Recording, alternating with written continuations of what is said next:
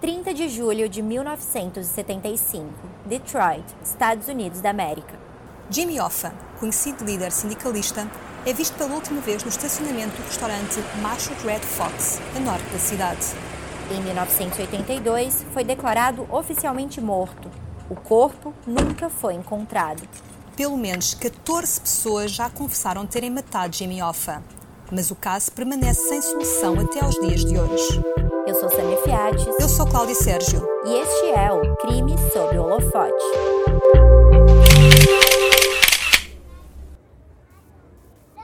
James Riddle Hoffa nasceu a 14 de fevereiro de 1913 no estado do Indiana, Estados Unidos da América.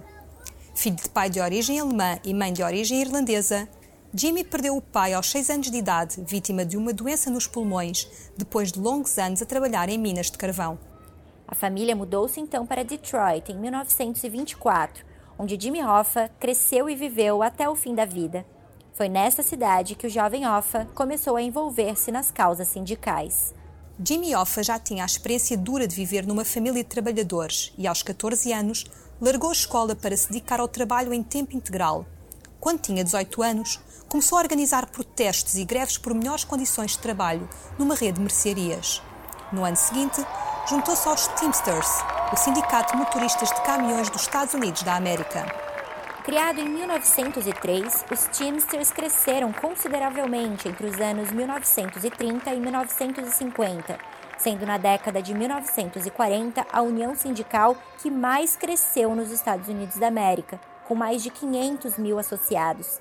Estima-se que 90% dos transportes no país eram controlados pelo sindicato. Em 1936, durante uma greve por melhores condições de trabalho numa lavandaria, Jimmy Hoffa conheceu a trabalhadora de origem polaca Josephine Poziak. Os dois casaram seis meses depois. Tiveram dois filhos, Barbara Ann e James P.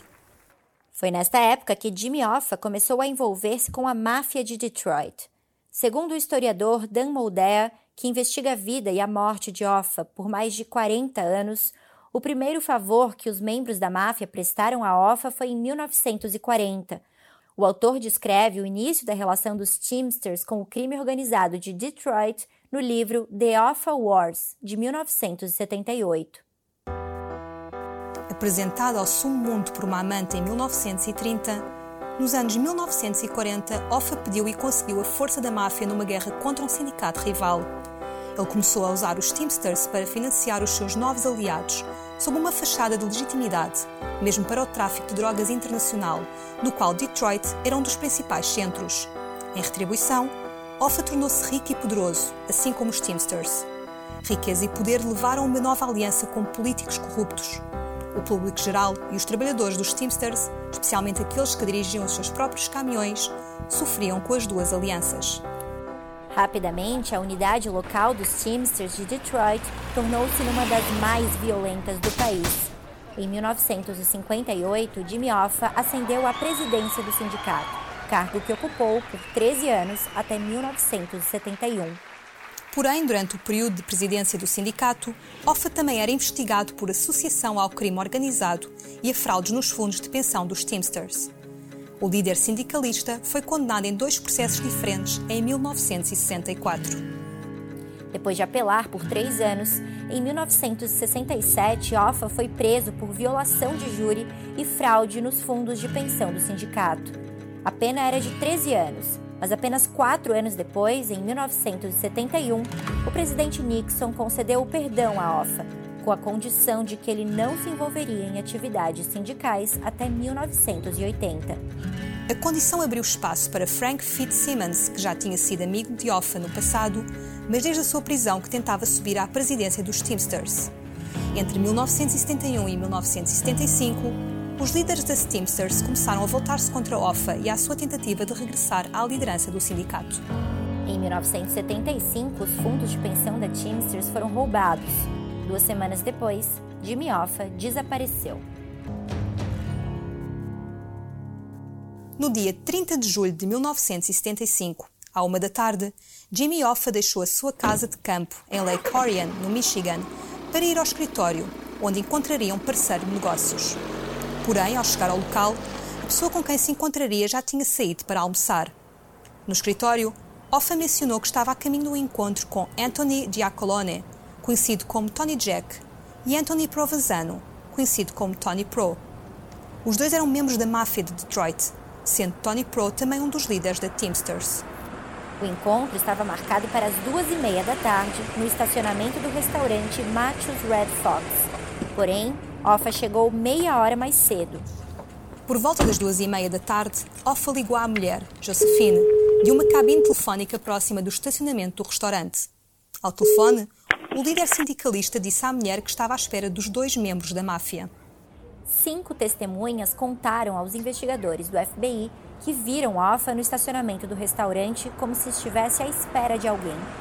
As mesmas testemunhas afirmam que um carro com três homens aproximou-se do líder sindicalista no estacionamento. Offa entrou no carro. Jimmy Offa nunca mais foi visto. A polícia encontrou o carro de Offa no estacionamento do restaurante Matthews Red Fox no dia 31 de julho. Os dois membros da máfia, com quem o líder sindicalista disse à mulher que se encontrar, afirmaram aos investigadores que não tinham marcado nenhum encontro e ambos tinham álibis. Tony Jack estava no Southfield Athletic Club, onde conversou com pessoas conhecidas e desconhecidas. Já Tony Pro nem estava em Detroit naquele dia, mas sim em Nova Jersey. Um relatório do FBI de 1976, chamado Hoffax Conference, confirma que a máfia estava preocupada que Hoffa pudesse revelar os esquemas de corrupção das últimas décadas. Jimmy Hoffa estaria ansioso para regressar à atividade sindical e, para conseguir revogar as condições impostas por Nixon, estaria a colaborar com o FBI. As informações estão no livro I Heard You Paint Houses, lançado em 2004 por Charles Brandt, baseado no relato de Frank Sheeran, conhecido como The Irishman. O relatório do FBI aponta que os investigadores sabem que a máfia é a responsável pela morte e até as possíveis motivações, mas não sabem como nem quem executou o crime. Uma das teorias mais fortes e sustentadas por evidências físicas é a de que Offa entrou no carro conduzido pelo filho adotivo, Charles Chucky O'Brien. O'Brien foi interrogado pela polícia na época, mas negou qualquer envolvimento Porém, testemunhas afirmam que o motorista do carro visto no estacionamento do Matthews Red Fox era muito parecido com o protegido de Offa. A polícia também descobriu que o veículo foi lavado depois do dia 30 de julho. O'Brien explicou que limpou o carro porque tinha transportado salmão e o sangue do peixe tinha escorrido no banco de trás. Cães farejadores encontraram o cheiro de Offa no banco de trás do carro e no porta-bagagens, Anos mais tarde, cabelos encontrados no carro foram testados e confirmou-se serem de Offa. Os filhos de Jimmy Offa também acreditam que O'Brien conduzia o carro. Segundo a investigação do historiador Dan Moldea, autor do livro The Offa Wars de 1978, Offa terá sido morto por um dos membros da máfia chamado Salvatore Briguglio e o corpo ocultado pelo membro dos Teamsters Roland McMaster, de acordo com o livro, tudo aconteceu da seguinte forma. Na manhã do dia 30 de julho, Frank Sheeran, o assassino profissional conhecido como The Irishman, amigo de longa data de Offa, conduziu Russell Bufalino, um dos líderes da máfia, até Detroit. Mais tarde, naquele dia, Sheeran terá ido buscar três homens que trabalhavam para Tony Pro, outro líder da máfia que também integrava os Teamsters, e com quem Offa deveria encontrar-se às duas e meia da tarde. Os três homens eram Salvatore Brigulho, Gabriel Brigulho e Thomas Andretta. Sheeran foi buscá-los ao aeroporto e os levou até a residência temporária de Charles O'Brien. Enquanto isso, O'Brien estava a trabalhar no escritório dos Teamsters de Detroit, onde dividia a secretária com o advogado William Buffalino, primo do líder da máfia, Russell Buffalino. Às onze e meia da manhã, os dois saíram do escritório.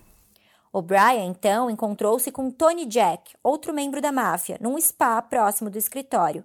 Ele saiu do local às 2h25 da tarde, a conduzir um carro emprestado pelo filho de Tony Jack e foi buscar Hoffa. O'Brien levou Hoffa até à sua residência temporária, onde estavam Frank Sheeran e os três homens que trabalhavam para Tony Pro.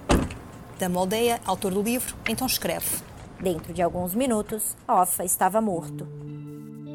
A investigação de Aldeia é baseada nas declarações de um criminoso preso em Nova Jersey chamado Ralph Picardo. Em dezembro de 1975, Picard revelou ao FBI que tinha recebido uma visita de Steve Vendretta, conhecido de um dos três homens que trabalhava para Tony Pro e supostamente estava na residência temporária de O'Brien naquele dia. Segundo Picardo, Hoffa foi morto no dia 30 de julho de 1975 em Detroit. Depois, o seu corpo foi colocado dentro de um tambor de combustível e carregado num caminhão da empresa Gateway Transportation, que seguiu para a Nova Gércia. A empresa de transportes tinha ligação com um dos líderes da Teamsters, Roland McMaster, que no passado tinha ajudado Offa, mas que naquele momento era um dos seus maiores rivais. O autor da Moldeia acredita que McMaster foi responsável por livrar-se do corpo de Offa.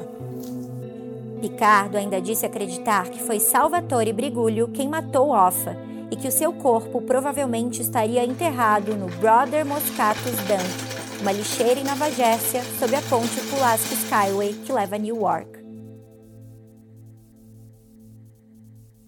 Foram estas informações que levaram a polícia a estabelecer uma lista de suspeitos. A lista incluía Tony Jack e Tony Pro, com quem testemunhas dizem que Hoffa deveria encontrar-se naquela tarde. Também incluía Frank Sheeran e os três homens que trabalhavam para Tony Pro, que possivelmente estavam na residência de O'Brien, para onde Hoffa teria sido levado. Além de Roland McMaster, que poderia estar envolvido na ocultação do cadáver de Hoffa, segundo as informações de Ralph Picardo. Porém, quando interrogados, todos apelaram à quinta emenda e mantiveram-se calados. No livro de 1991 chamado Offa, Arthur A. Sloan afirma que a teoria mais aceite dentro do FBI é a de que o líder da máfia, Russell Bufalino, mandou matar Hoffa.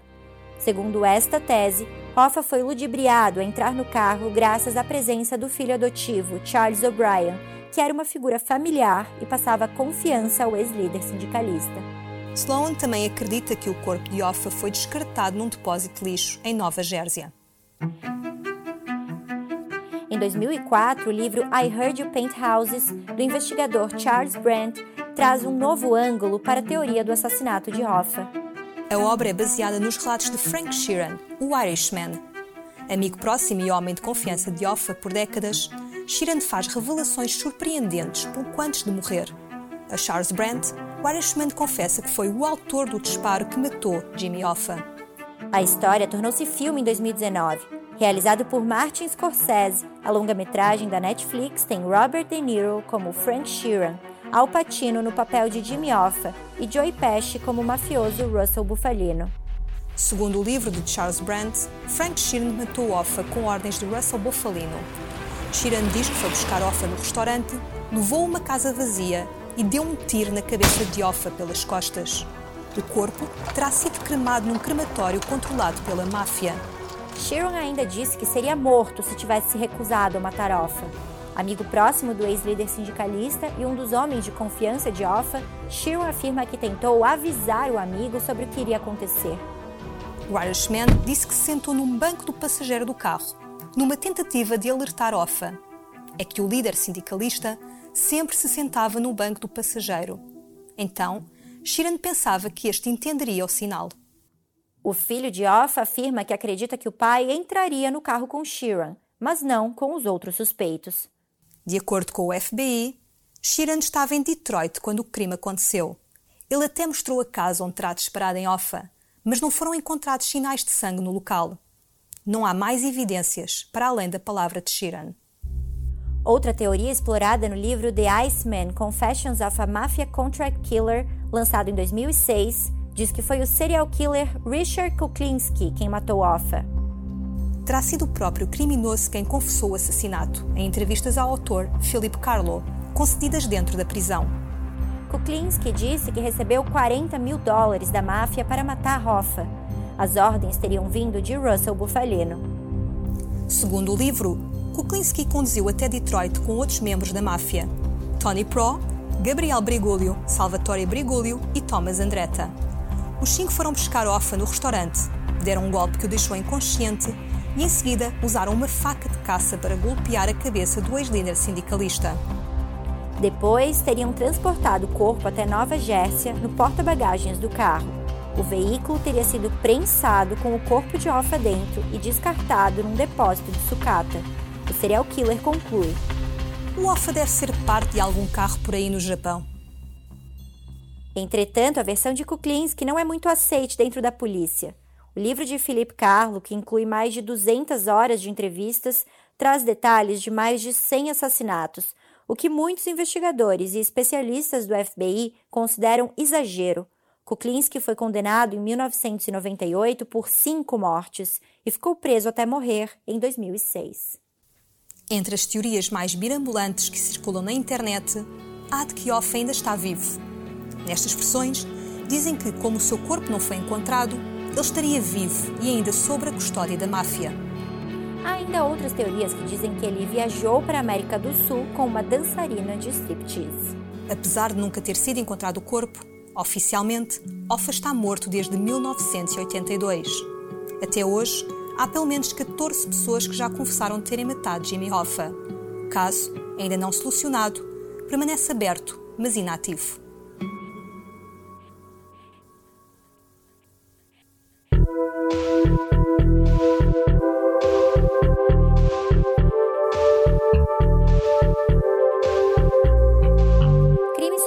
Holofote é um podcast produzido pela equipa do holofote.pt. Apresentação: Cláudia Sérgio e Samia Fiates. Escrito por Samia Fiates. Captação de som: Jorge Verdasca. Edição: Jorge Verdasca e Samia Fiates.